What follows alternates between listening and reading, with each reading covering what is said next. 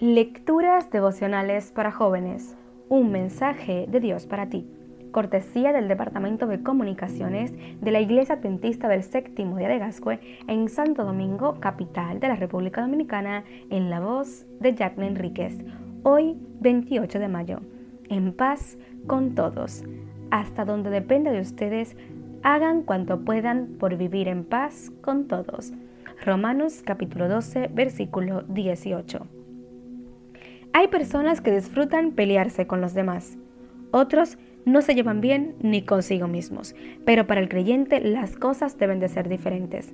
El texto de hoy muestra el deber que tenemos de hacer todo lo posible para mantener buenas relaciones con los demás.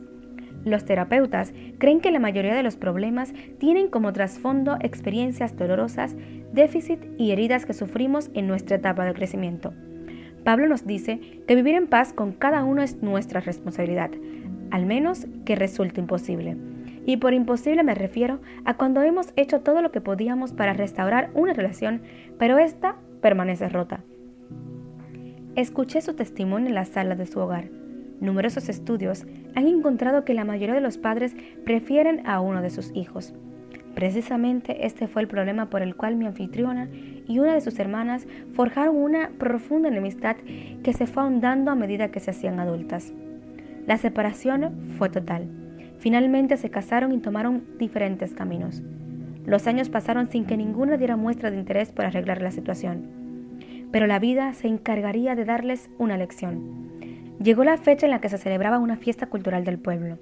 En ese año la atracción principal de los festejos era el distinguido lote de toros que estaría en los carrelejas. El primer día, la gente se agolpó en la entrada de la improvisada plaza de madera. Aquel día a las 3 de la tarde, la alegría era constante en los 9.167 metros cuadrados de la plaza, que lucía imponente con sus tres pisos. De repente, vino un inesperado aguacero que movió las bases de la corraleja y parte de los palcos se vinieron abajo. Ella quedó sepultada bajo gran cantidad de madera y la gente, atemorizada, corría encima de los heridos y muertos. Cuando sintió que moría, el mayor dolor que experimentaba era el saber que se moriría enemistada con su hermana. Eso la animó a pedir ayuda a Dios.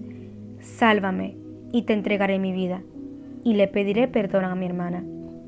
Aunque murieron 500 personas, ella fue una de las sobrevivientes cumplió su promesa, se hizo adventista y se ganó a su hermana para el Evangelio.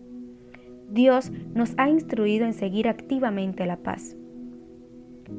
¿La estás buscando? ¿Qué haces para conciliar una relación rota? ¿Qué necesitas cambiar en tu vida para resolver un conflicto y vivir en paz y armonía con los demás? Hoy Dios te dice, te encargo que busques la paz de tus semejantes. Es tu deber como mi hijo. Dios te bendiga.